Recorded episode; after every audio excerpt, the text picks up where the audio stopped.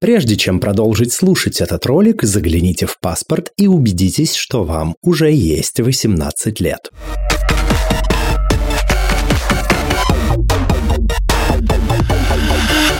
Всем квирного дня! Это подкаст «Громче» аудиоприложение к литературному квир-журналу «Вслух» и я его ведущий Лео Велес. С гостями и гостями в эфире этого подкаста мы беседуем о квир-репрезентации, о литературе, о квир-репрезентации в литературе и о множестве других важных и смежных тем. И сегодня наши гости – это Саша Библиоманка. Саша, здравствуй! Привет, привет! Расскажи, пожалуйста, о себе, кто ты, чем ты занимаешься. К этому я была не готова. А, ну, я книжный блогер, я веду телеграм-канал Библиоманка и одноименный ТикТок.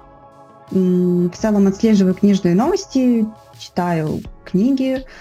А, думаю, никакой сторонней деятельностью больше не занимаюсь. Угу. Мы, безусловно, поговорим более подробно и про твой телеграм-канал, и про твой ТикТок.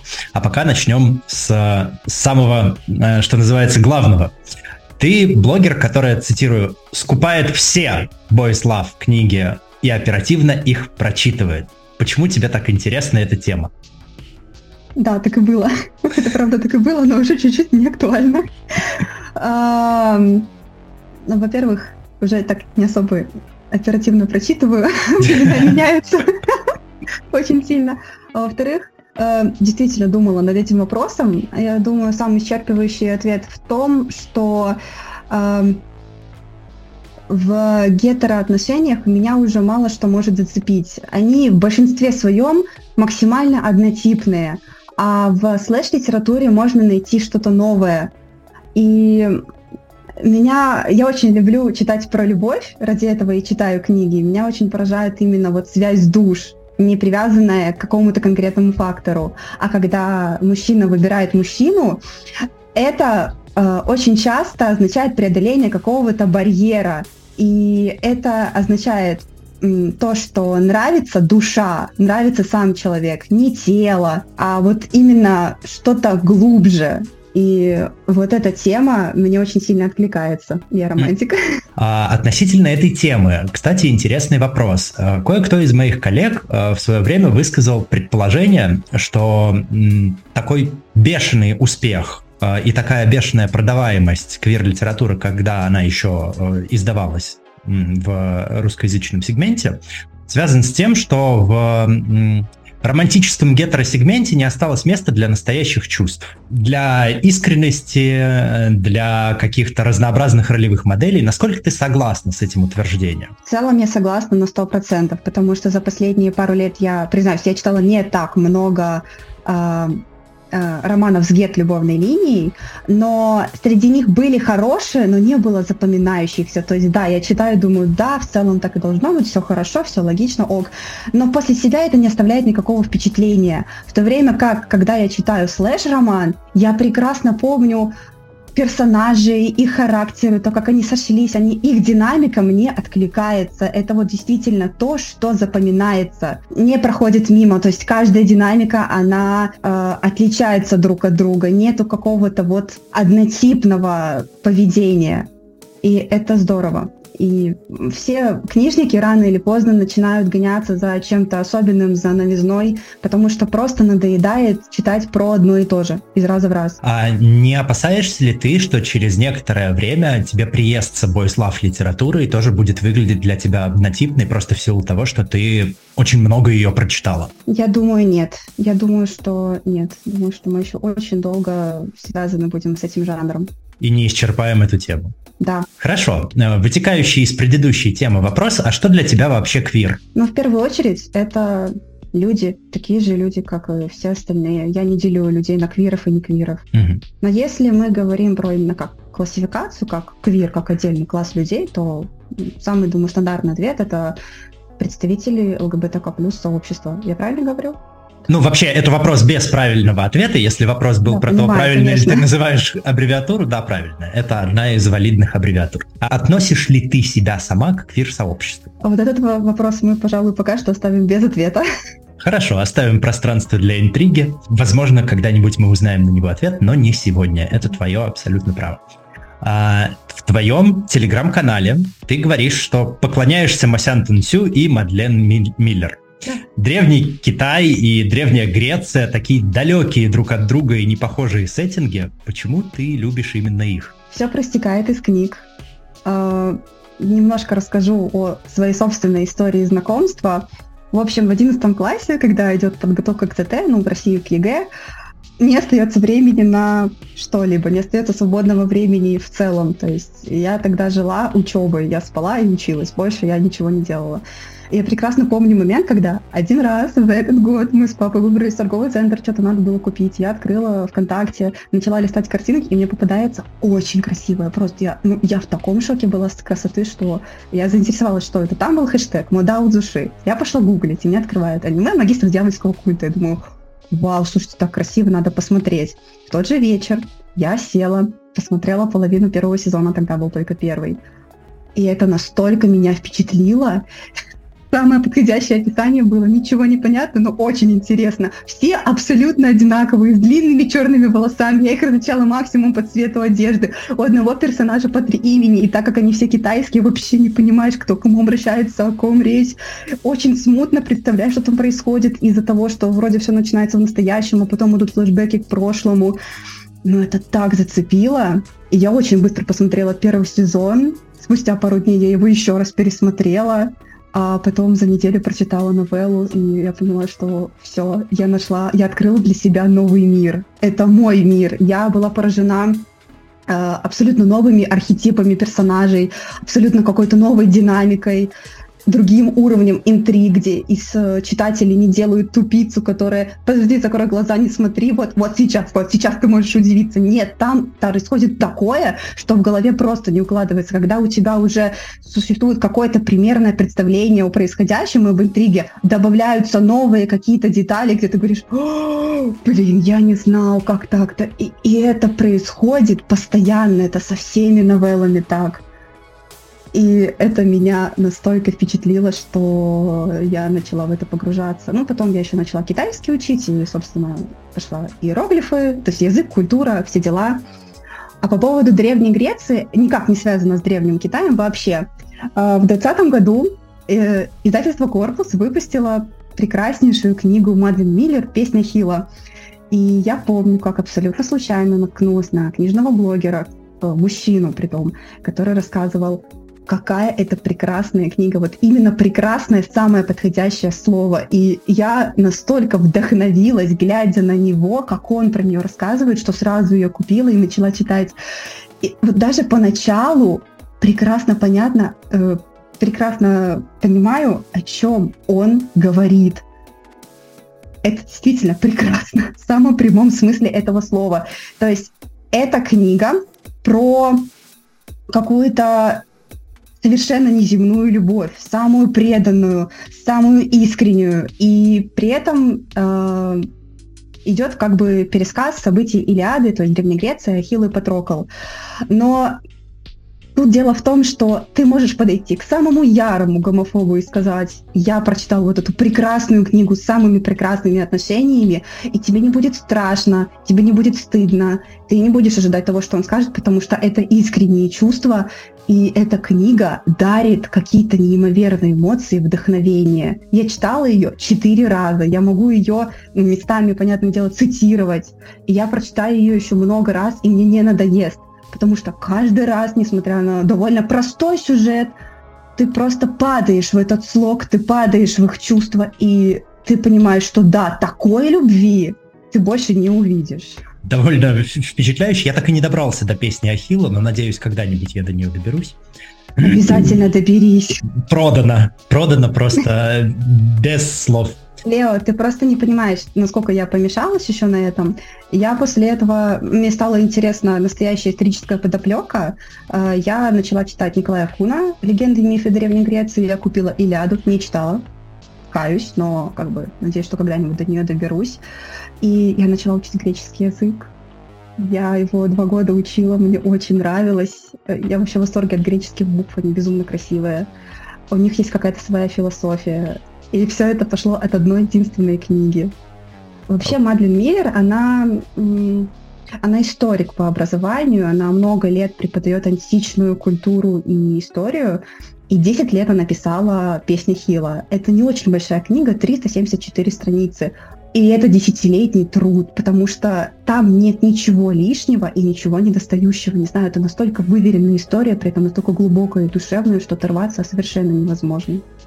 Это замечательно. Наши слушатели и слушательницы, я думаю, э, после такого рассказа не могут пройти мимо, не смогут пройти мимо. А, и обязательно, я надеюсь, ознакомиться с этим замечательным трудом. Вообще я хочу отметить, что китайская фэнтези в исполнении Масян Тунсю в том числе и ее коллег по цеху в том числе, она очень сильно отличается по темпу ритму повествования. Ну, то есть вот у тебя мозаика и складывается картина. Опустим тот факт, что я начинал знакомство с новеллы и не сразу понял, что Лань Ванзы, Лань Джань и Хань Гуанзюнь это один и тот же человек.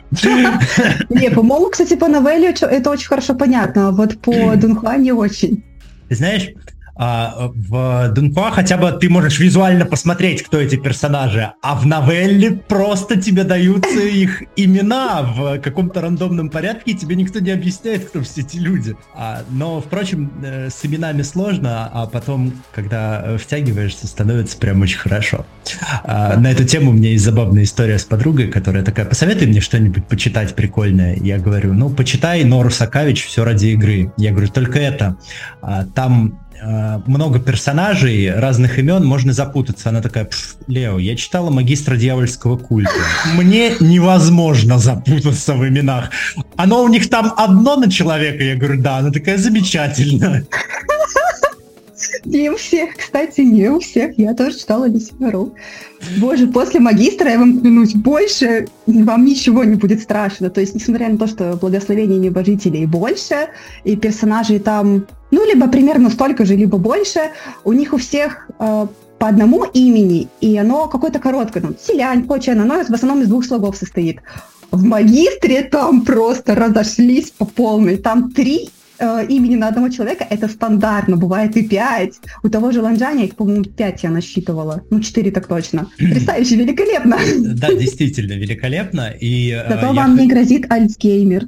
О, это точно. Хочу отметить, что особенностью темпоритма китайского фэнтези является то, что тебе никто сразу ничего не объясняет, не разжевывает. Ты просто по мозаикам собираешь пазл, а потом какой-нибудь неожиданный сюжетный поворот просто разворачивает всю сложившуюся картину на 180. Это восхитительно, я считаю. Ну, зависит очень сильно от новеллы. Я считаю, что в «Благословении небожителей» очень неплохо. Нас погрузили в историю, то сначала нам показали историю наследного принца Селяня, потом он вознесся, и начинается просто линейное повествование, где во втором и четвертом томе нас флешбэк бэкает на 800 лет назад.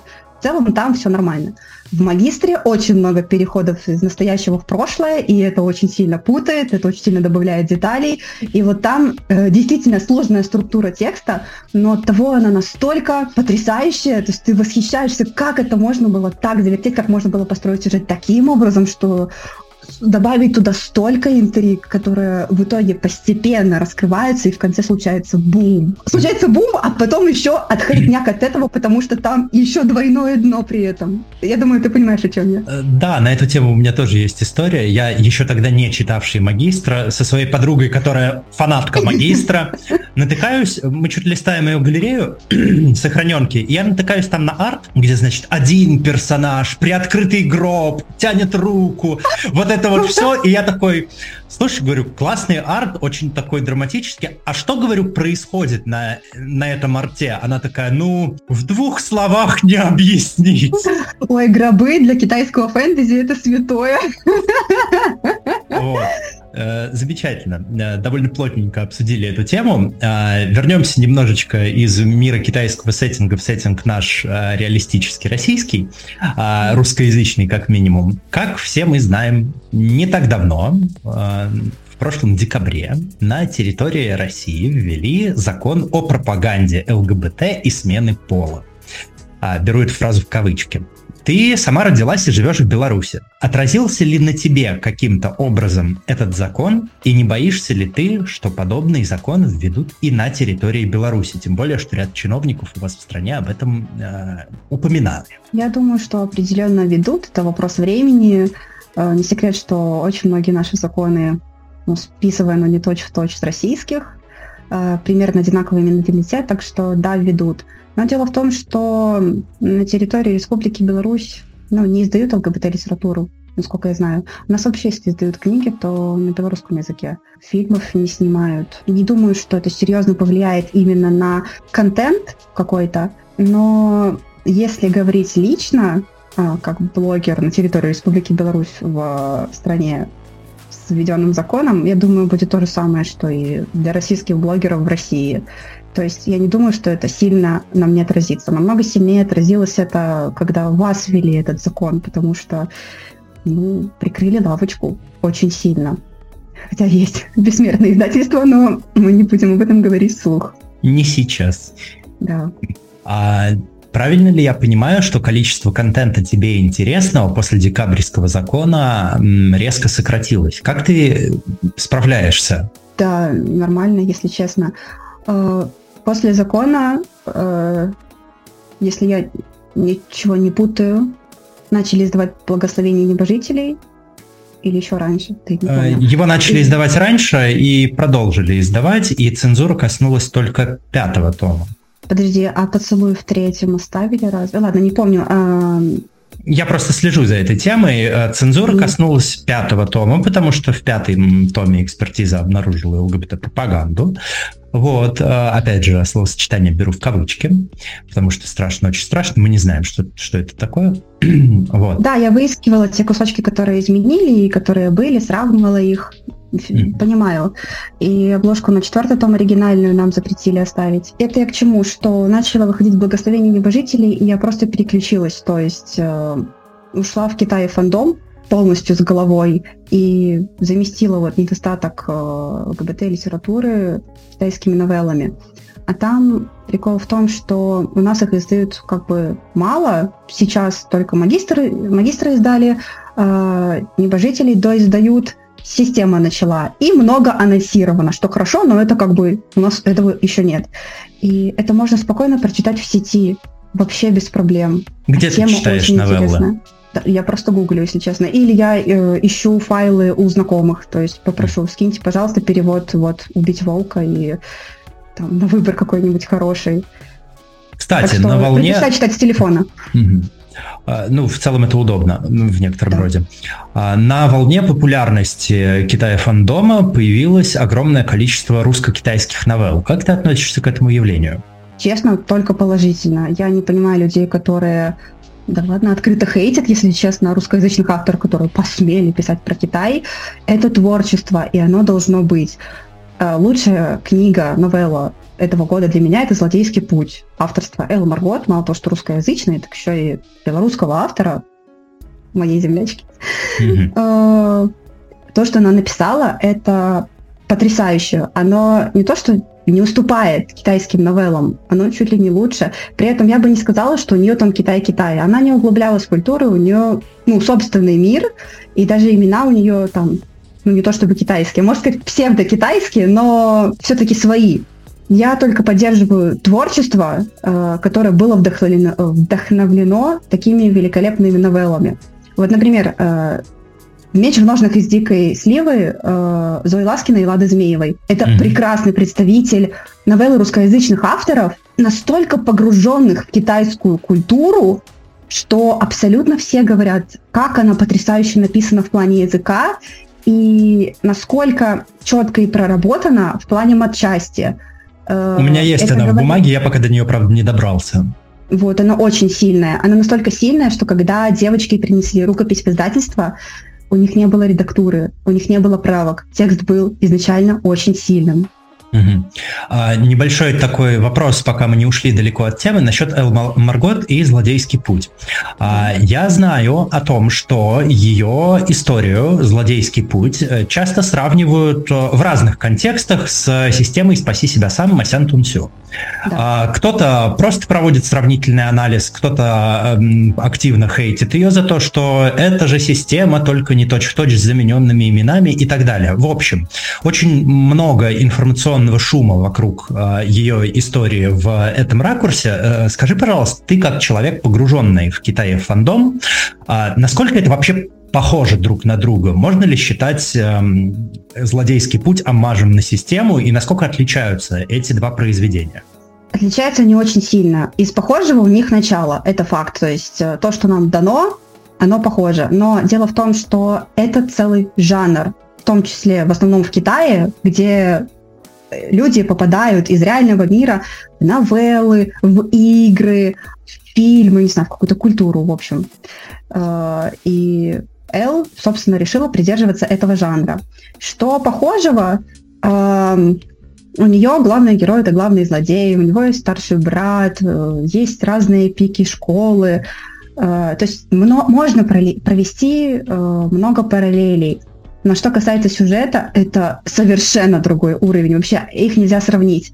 Они обе легкие и динамичные, но если система как таковая очень примитивная история, действительно там нет какой-то интриги, она просто написана на поржать. Такие книги должны быть, она прикольная то у Эл там и поплакать можно. Господи, как там можно поплакать? Вы не представляете насколько у нее там огромный мир, насколько сколько она там добавила деталей и подмиров, сколько раз, насколько глубоко она продумала сюжет.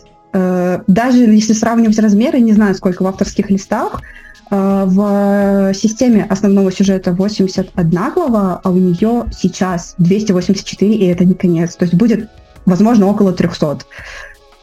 По-моему, абсолютно несравнимые истории. Э, звучит довольно любопытно. Я просто присматривался к злодейскому пути и подумал, что как-нибудь потом, э, и, вероятно, после того, как я прочитаю систему. Э, но вот систему пока я так и не прочитал, и вообще не уверен, насколько имеет смысл их сравнивать. Ну, кстати, те, кто прочитал сначала «Злодейский путь», а потом «Систему», говорят, о, тут как в «Злодейском пути». Те, кто большинство прочитал сначала «Систему», а потом «Путь», говорят, конечно, что о, тут как в «Системе». Ну, то есть я правильно ли я поним... mm. правильно я понимаю, те пересечения, которые есть у этих двух работ, они скорее обусловлены канонами жанра? Да, можно и так сказать. Угу. Но я действительно рекомендую «Злодейский путь», то есть э, давайте так, чтобы не кататься ярой фанаткой, начните, попробуйте. Это действительно того стоит, то есть вас прям затянет. Очень интересные, яркие персонажи, очень динамичный сюжет, и он очень легко воспринимается, он вас знаю, рассмешит, он вас развлечет, он вас затянет. А что еще нужно от истории? И, кстати, книга очень красивая. Вообще. Книга действительно автор, очень красивая. Да. И автор э, из Беларуси, и Лето, художница обложки тоже из Беларуси. Какая прелесть. Да. Поговорим еще немного о твоем канале. В правилах твоего канала написано, что в комментариях строго запрещено жаловаться на цензуру. Э, цитирую, у админа уже дергается глаз от заевшей пластинки. С чем так связано есть. такое ограничение? Не является ли оно, на твой взгляд, как раз разновидностью такой цензуры? И может ты выскажешь свое мнение по поводу цензуры в литературе, чтобы тебя больше об этом не спрашивали в комментариях, дашь свой исчерпывающий ответ, что ты думаешь насчет цензуры и отношения к ней. Ой, сто процентов вообще будут спрашивать. И да, это самая настоящая цензура на цензуру. Этому есть очень весомые э, причины. Они начались с анонсов китайских новелл. Это для меня, как фанатки новелл с 19 года, 4 года я этим живу просто какая-то фееричная новость. Это выпускает на русском языке. Это не просто какая-то сборище поклонников в сети, которые так переписываются, такие, о, мне так нравится, и мне тоже, но мы никому об этом не скажем, ведь это не принято. Сейчас это просто идет массово. И для меня, как фаната, вот увидеть новость о том, что издают Леха, издают Мириада Осеней, издают систему, все издают, это просто феерично. Но когда я делюсь этой супер радостной новостью в канале, что, блин, мало того, что нас издадут это, нас издадут это красиво, с э, очень крутыми художниками, с э, четким подходом там к переводу, к верстке. Все, что я слышу, это опять порежут, как они могут выпускать э, эти обрубки, обрезки, нельзя что ли геты сдавать, не что совсем с ума сошли, блин, э, лишь бы денег заработать. А я этого видеть не хочу. Я хочу искренне порадоваться за то, что у меня будут мои любимые произведения на полочках. И таких людей, я уверена, большинство. Но есть же та вот конкретная группа, ну, допустим, процентов 10, которая, ну, крайне негодует по этому поводу и просто такое готовы писать, лишь бы, лишь бы продвинуть свое никому не нужное, извините, мнение в совершенно не ту аудиторию. Можно говорить все, что угодно с, ой, с друзьями, с семьей, на холиварах. Но в обществе надо как-то придерживаться какой-то этики. И на своем канале, как админ, как создатель, как владелец, я этого видеть не хочу. Так что да, я ввожу запрет на разговоры о цензуре, потому что это никогда не проходит в спокойной форме, это никогда не проходит в позитивной форме, а я хочу придерживаться позитивного расклада жизни mm-hmm. и хочу поддерживать комфорт в своем блоге. Это, безусловно, и... твое право как создателя канала и как и, и его админа. Другое дело, вопрос э, в следующем. Насколько искренне можно порадоваться за историю, в которой порезали, допустим, ключевую романтическую линию, которая вообще-то тебе тоже нравится? Да, это отдельный вопрос для обсуждения. Смотрите, цензура это не вырезать любовную линию. Цензура — это прикрыть ее так, чтобы до этого не докопались, чтобы не было штрафа, чтобы не было проблем. Если вам не нравится читать это в бумаге, читайте в электронке. Ну, то есть не лезьте, пожалуйста, в то, что вам изначально не нравится. Я вот к этому веду. Я сама читаю собираю небожителей, но я их не читаю в бумаге. Я их прочитала в электронке, как только вышел первый том, и зная о проблемах с переводом, с путаницей в именах в третьем томе, с той же вырезкой в пятом, я понимаю, что читать я их не буду. Но ну, то есть они у тебя красивые, как они радуют мой глаз. Да, mm. да, безусловно. А если я хочу, я прочитаю их в электронке. Проблем нет. То есть надо проще относиться к этой жизни. Иначе, если мы сосредоточимся только на плохом, мы все пропустим, все то хорошее. Ну, то есть, и, и, мне реально кажется, что у людей так много свободного времени ходить по всем каналам и жаловаться на цензуру, причем они могут вступать в многочасовые дискуссии о том, как все плохо многочасовые, постоянно. Меня очень это удивляет. А, в общем, твое отношение к цензуре вполне исчерпывающее в данном случае. Ну, я хочу сказать, что возмущениями мы ничего не решим. То есть нам дали правила игры, и мы либо не согласны с ними, и мы из нее выбываем, либо мы принимаем их, встраиваемся. Надо быть хитрее, надо быть умнее. Надо думать своей головой и выключить эмоции. Просто мыслить более трезво, хладнокровно. На самом деле вариантов несколько, не, несколько больше, чем э, выбыть из игры или принять ее правила. Вот. А, но это отдельная тема, не ну, да, да. для обсуждения здесь. А знаете ли вы, что здесь могла бы быть ваша реклама? Да-да, если вы создаете, делаете или продаете что-то интересное и хотели бы расширить свою аудиторию, мы готовы к сотрудничеству. Все подробности в описании. А мы возвращаемся после этой короткой рекламной паузы. Кроме телеграм-блога, у тебя, как ты уже упоминал, есть ТикТок, и, насколько я знаю, он довольно популярный. Чем отличается контент в Телеграме от контента в ТикТоке? И какой формат подачи материала тебе все-таки ближе? Ближе мне формат Телеграма, текстовый формат. Я очень люблю его легко воспринимать, и для этого не нужно освещение, не нужны чистые волосы, не нужно отдохнувшее лицо и какие-то силы, чтобы на камеру что-то делать. Нет, ты садишься, грамотно формулируешь свои мысли, форматируешь текст и выдаешь информацию оперативно. У меня очень сильно поменялся формат ТикТока от э, начала, наверное, в... когда это было? Когда я завела ТикТок. Вот так Саша столкнулась с экзистенциальным кризисом. Э, то ли в январе 22 то ли в январе 21 я не помню. В общем, сначала я снимала либо что-то более-менее прикольное на книжную тематику, либо просто какие-то подборки. Сейчас э, основной мой контент — это э, дублирование новостей из телеграм-канала в ТикТок. То есть те, кому неудобно по каким-либо причинам следить за новостями в Телеграме, а удобнее это воспринимать в, визуально и аудиально, я записываю там новости, главные новости Китая фандома. Это моя любимая рубрика, когда я просто вот за минуту или три минуты рассказываю э, все, что насобирала за последнюю неделю или две, и, там про магистр, про небожители, про систему, про другие новеллы, там, про Дунхуа, в общем, все-все-все. Я буду такую крутую информацию, ее так много, она концентрированная, и я понимаю, что это полезно. И для меня это очень ценно. И по поводу популярного ТикТока сейчас в Телеграме у меня больше аудитория, чем там. А я правильно понимаю, что ты просто берешь э, свои посты в Телеграме и адаптируешь их под видеоформат? Да, так и есть. Угу.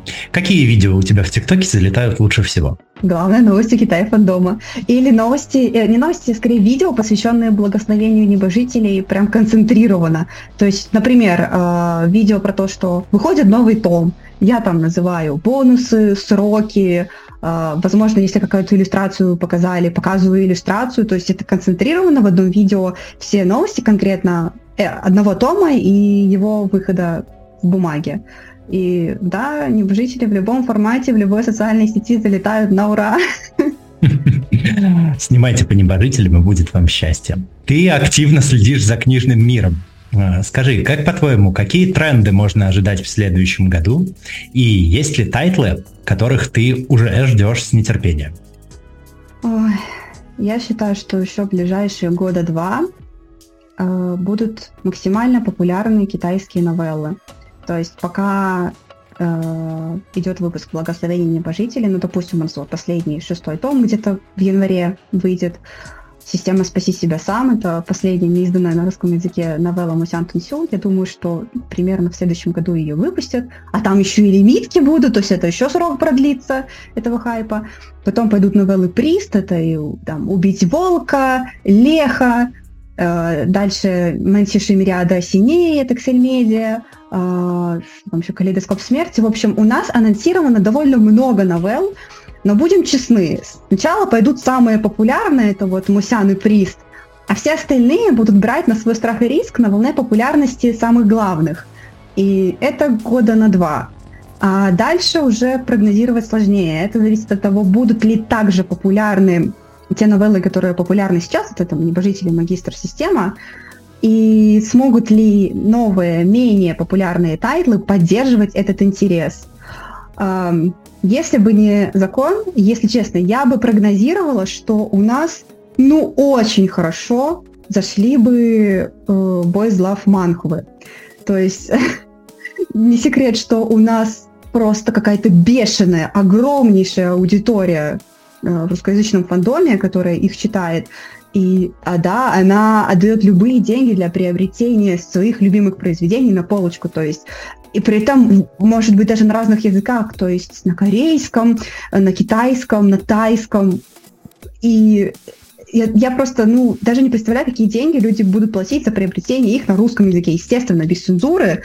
В цензуре вообще никакого отношения, никакого смысла нет. Но вот это было бы дико популярно. И э, есть также корейские новеллы первоисточники, по которым а, позже выходили манхвы. Это, это ну, типа единственный конец злодейки смерти. Да, да, да, да, да, да. Только это гет. Ну, кстати, гет тоже, безусловно, да. Э, гет манхвы безумно популярны. Та же злодейская, э, единственный конец злодейки смерть. Если будут, кстати, выпускать больше таких тайтлов, э, я буду очень рада. Они безумно интересные. То есть, да, это не ново, что вот главная героиня попадает опять-таки в другой мир, мир игры, мир новеллы, и пытается там выжить. Особенно в тело главной злодейки. Вот, вот этот вот конкретный жанр, когда в злодейку попадает, он ну супер распространен. И там есть прям самородки. Они будут очень популярны.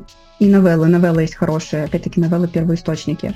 А, есть э, корейские бель новеллы, по которым манхвы рисовались, те же шампанские розы. В основном они очень разнятся по сюжету. Э, в основном в манхвах берется в основном имена, внешность и какие-то части сюжета, а новеллы и манхвы по сюжету конкретно, в общем, очень сильно отличаются.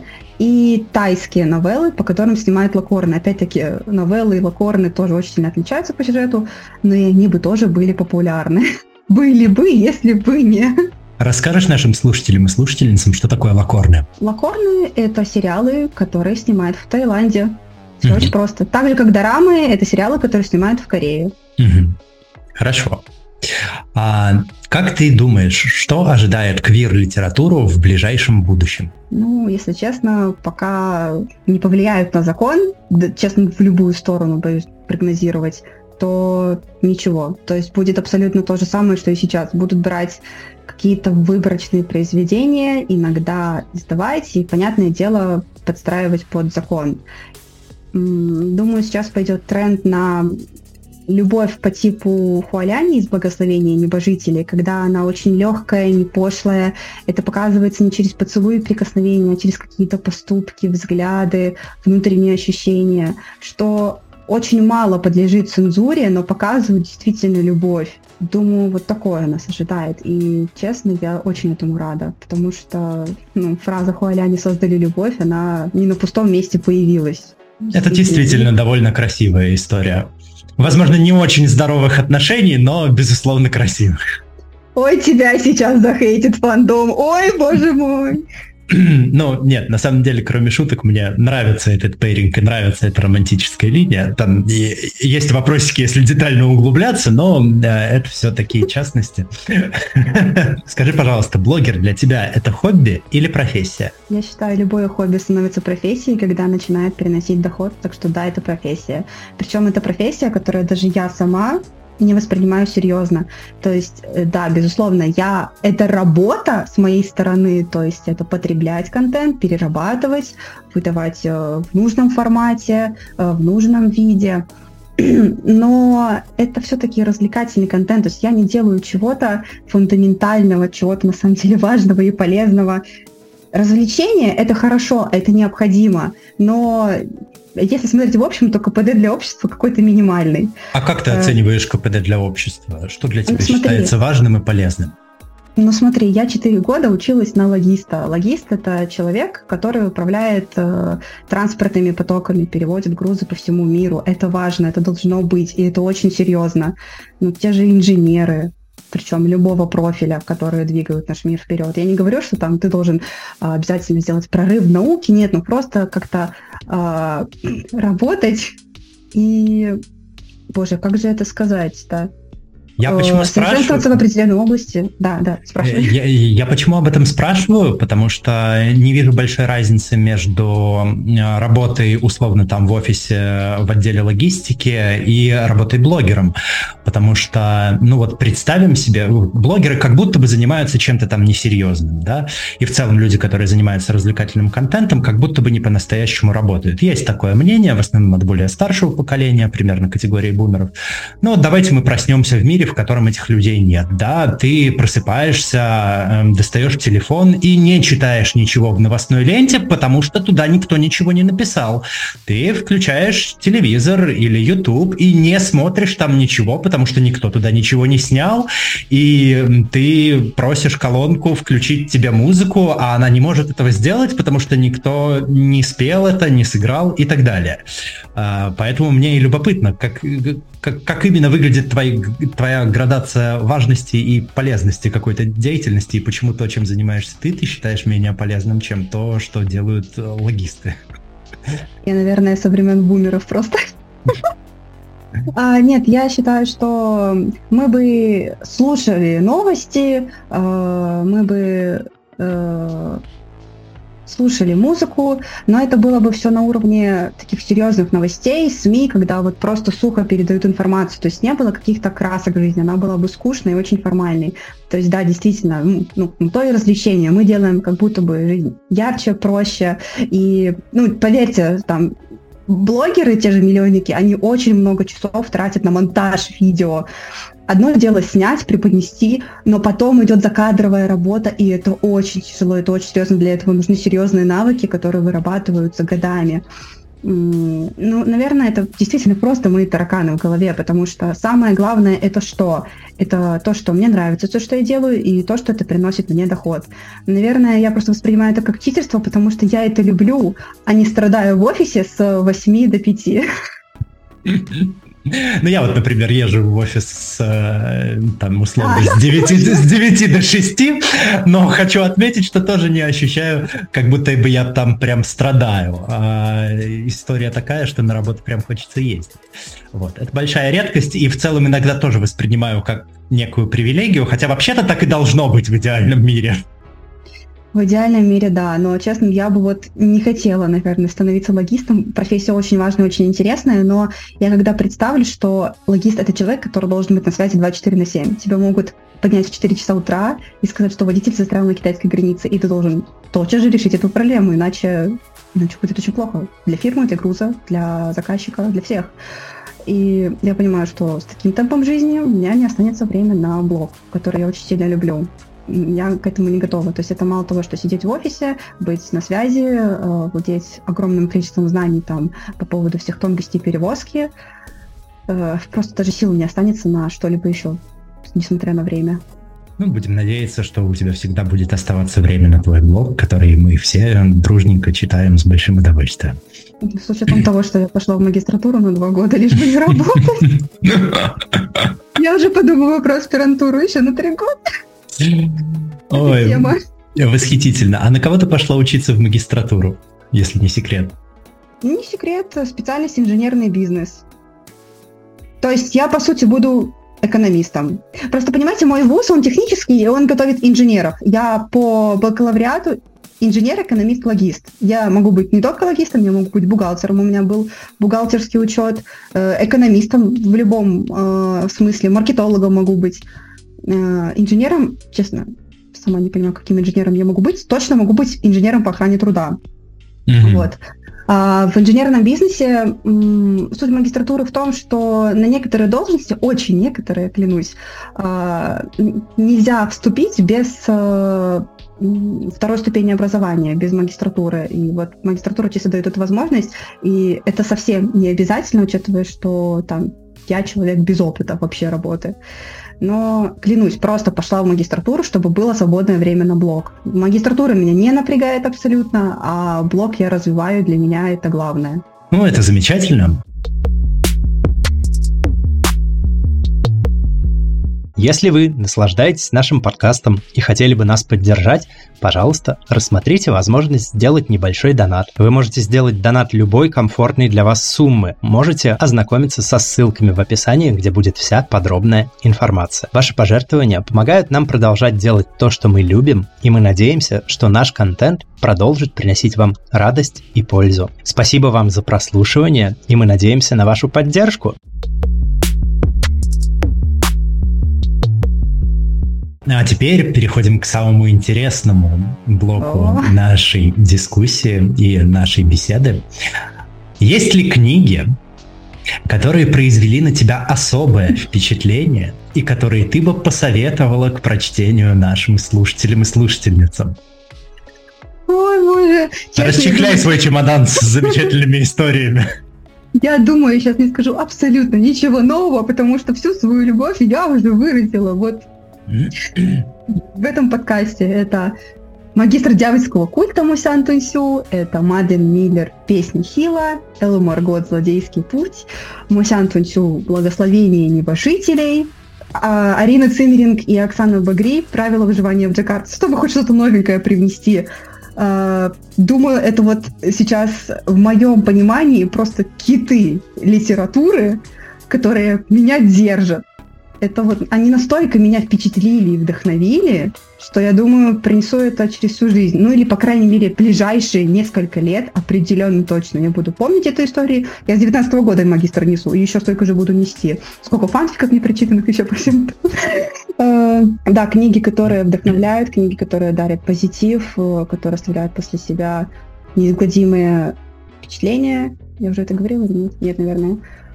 А, вот такие, я считаю, особенными и те, которые я могла бы и хотела бы посоветовать. Магистр дьявольского культа, книга, которая дарит позитив. Так и записано. Это вообще... Нет, ребят, всегда есть фанфики, которые могут там ну, что-то исправить. Я, например, считаю, что старейшина Илин достоин счастья. И один из моих любимых фанфиков, это тоже очень советую, кстати, а, «Камень, чтобы разбить твою душу, песня, чтобы ее спасти» там старейшина Илин останется жив и будет счастлив. Это вот, ну просто, а моя любовь. Мне очень жалко, что он действительно, ну, что Вейн умер в оригинальной новелле и переродился в теле Мусио Ньюя. Так должно быть, это очень логично, это очень круто, но когда смотришь просто, ты чего довела жизнь в прошлом, хочется исправить, хочется посмотреть, а вот что, если бы... В магистре вообще очень много моментов, которые основаны на чувствах. И я имею в виду не романтические чувства, а семейные вза- взаимоотношения, там, уважительные, там, как сказать, э, подчиненных и командующих. И вот если бы просто в мгновение люди поменяли решение, поменялся бы ход истории, и очень серьезно. Вот, и поэтому в магистре очень много фанов, очень много интересных, и эти теории имеют право на существование. А какие, возможно, не столь широко известные новеллы, как «Благословение небожителей» и «Магистр дьявольского культа» ты вот прочитала ну, за какой-то там последний промежуток времени, ну, допустим, за год, которые тебя запомнились и которые ты тоже могла бы рекомендовать? А, «Золотая сцена» Цан Бинбай, она думаю, что я думаю, что она не популярна, а, о ней практически не говорят, но я сама знала о ней абсолютно случайно, меня так зацепило, что там два главных героя — это генерал армии и чиновник при императоре, причем один из самых влиятельных. И они враги, а, хотя и служат как бы на одной стороне, которых насильно поженили. И я такая, о, мне это нужно, в смысле, а как это врагов поженили, ой, как интересно. И их отношения, это, ну это взрыв. Причем они абсолютно нормальные, адекватные, и когда их поженили, они относились друг к другу с уважением, хоть и из-за каких-то э, прошлых недопониманий испытывали друг к другу не самые позитивные чувства, со временем все наладилось у них там, и семейный быт э, настал, и мир, и любовь. И эта новелла, на самом деле, достаточно сложная. Если абстрагироваться от любовной линии, там столько интриг, там столько персонажей. Она написана очень, очень тщательно.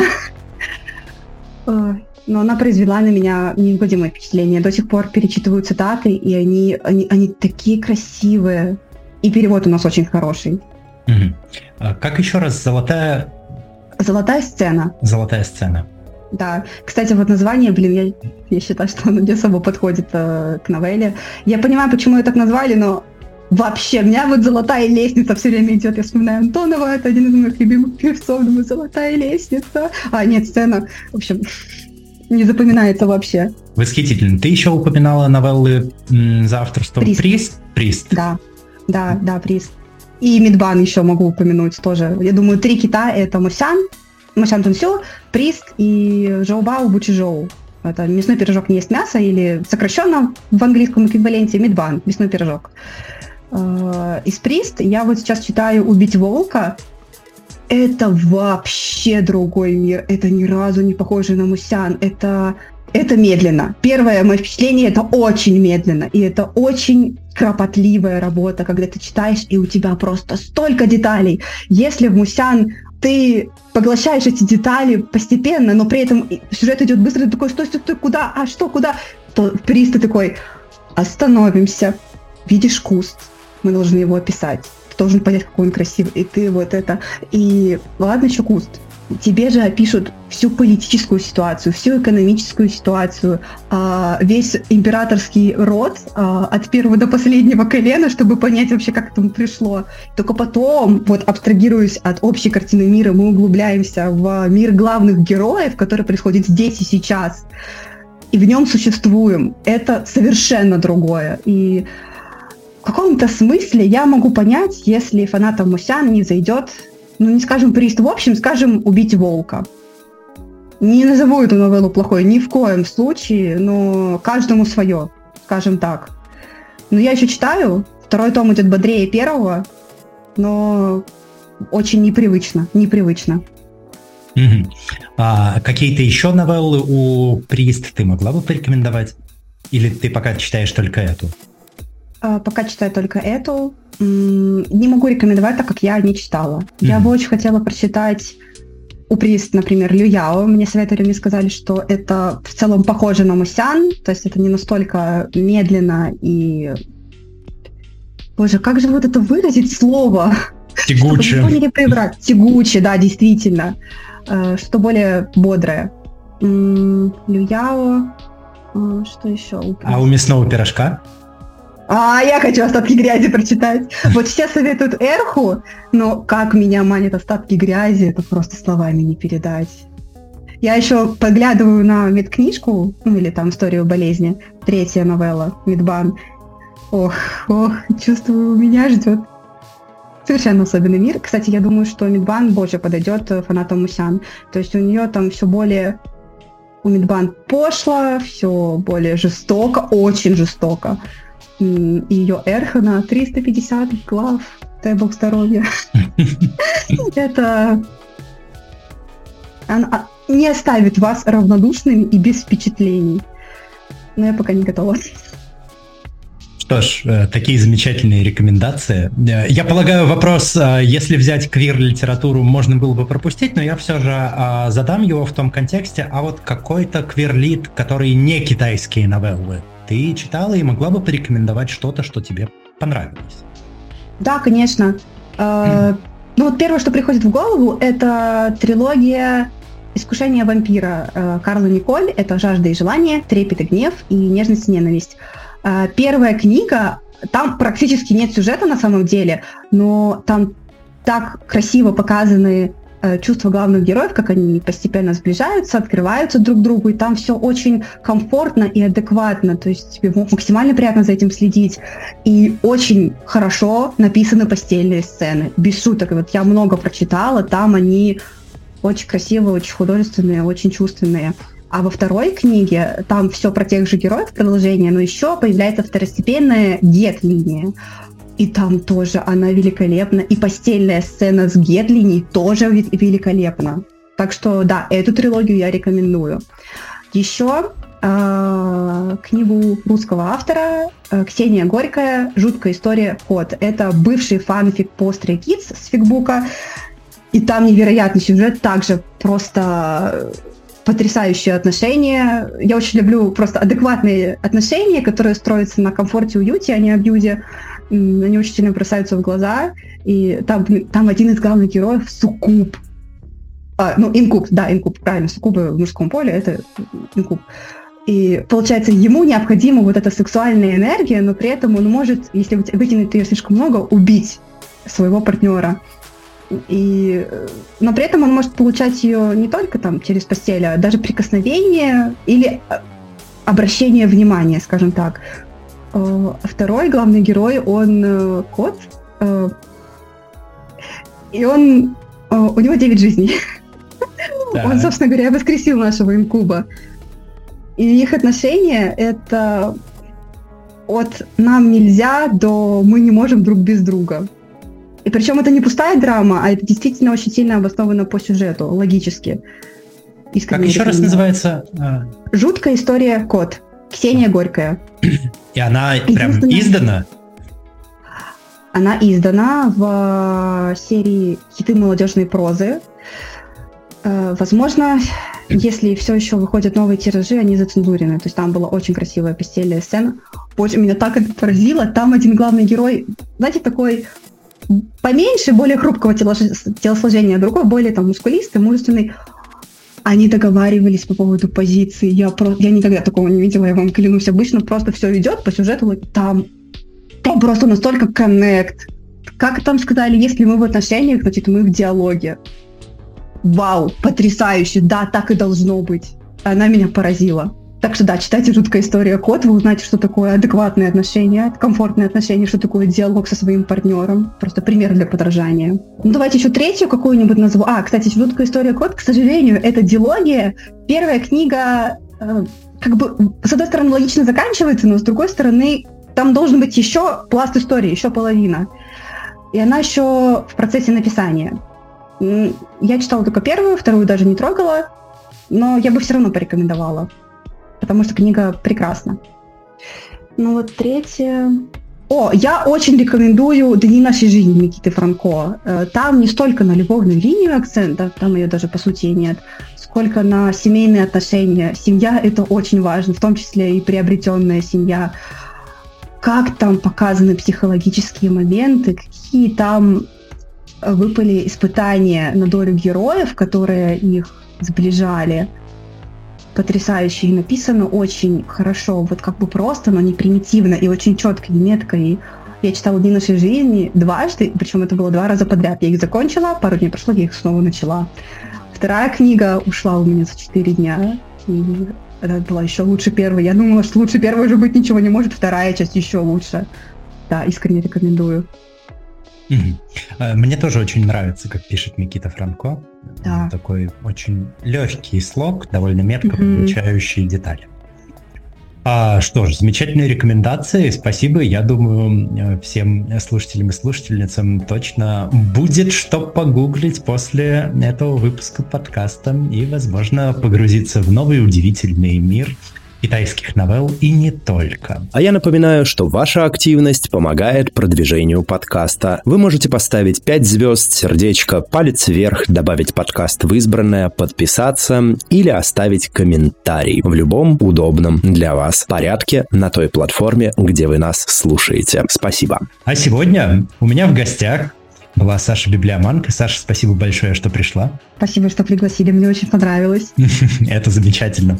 Саша, скажи, пожалуйста, что бы ты хотела напоследок э, сказать или пожелать, возможно, нашим слушателям и слушательницам, которые будут слушать этот выпуск? Хочу пожелать, наверное, больше позитива в жизни, не зацикливаться на плохом, э, читать книги, и чтобы они приносили вам искреннее удовольствие. С пожеланиями позитива и искреннего удовольствия с нами прощается Саша Библиоманка. А с вами был подкаст «Громче» аудиоприложение к литературному квир-журналу «Вслух». И я его ведущий Лео Велес. Всем пока, до новых встреч, услышимся. Всем чпоки.